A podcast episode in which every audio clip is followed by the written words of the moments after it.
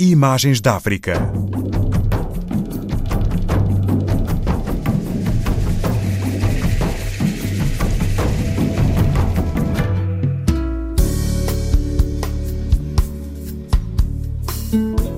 Hoje viajamos guiados pelo nosso convidado Manuel Gungulo, jovem empreendedor, que nos traz imagens da capital e cidade mais populosa de Moçambique, Maputo.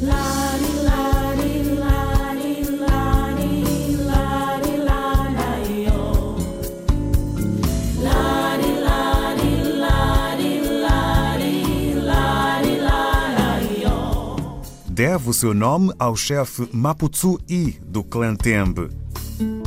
Esta cidade, situada no extremo sul do país, onde um dos maiores encantos é ser tocada por várias culturas e ponto de partida para cenários divinos.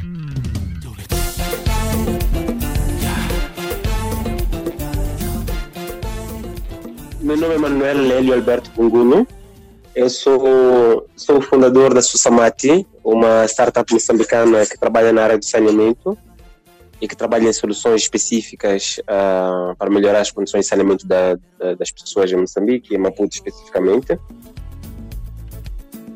A província de Maputo tem duas partes, não é? tem a cidade uh, de Maputo e tem a província de Maputo. A, a cidade de Maputo, que é onde eu moro, ela também tem duas zonas. Tem uma zona chamada Zona de Cimento, que é uma zona que é mais, mais urbana, ah, tem estradas um pouco alcatro, tem, as, tem estradas alcatroadas, tem, tem edifícios assim grandes, ainda com um, tem, tem muito da, da arquitetura portuguesa ah, e tem muitas tem muitas marcas arquitetônicas da nossa do, do nosso passado com, com, com, com Portugal. E tem um lado também que é o lado que nós chamamos de lado lado caniço que é a zona mais periurbana ah, que tem casas um pouco ou, menos, menos urbanizadas como que as, cidades, que, as, que as casas que estão no centro.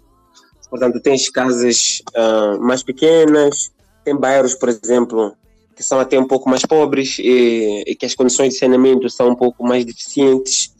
Uh, normalmente as pessoas têm casas de banho externas, não têm casas de banho internas. Uh, consegues ver nas zonas, nas zonas mais uh, caniço, uh, casas em que as pessoas têm uh, os, o, a, a, vedação uh, com uma planta chamada espinhoso.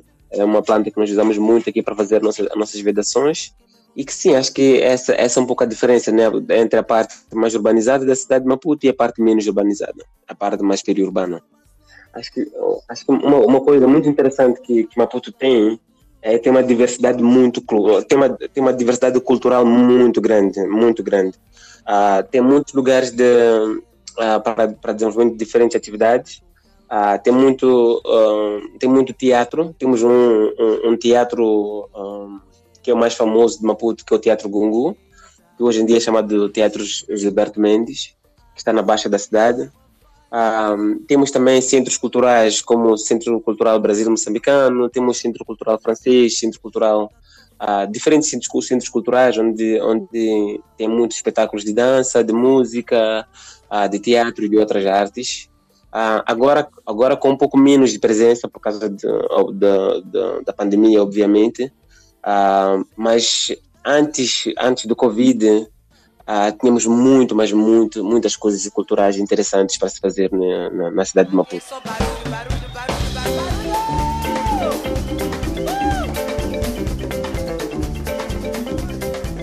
Fora da cidade, na parte mais periurbana de Maputo, tem um pouco menos de atividades culturais, mas uh, pode, pode, podemos, podemos ver que normalmente em, em, alguns campos de futebol tem havido shows uh, de música e alguns eventos assim, culturais que acontecem, mas não com, não com tanta frequência, não com tanta abundância quanto, quanto tens na, na parte urbanizada, que é a parte do centro da cidade de Maputo.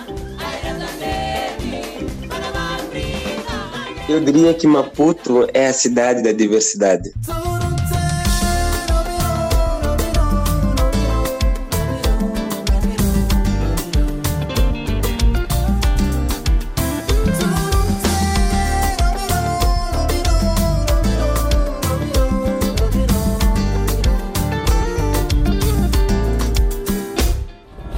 Ouvir é ver para lá do que os olhos veem. Imagens de África.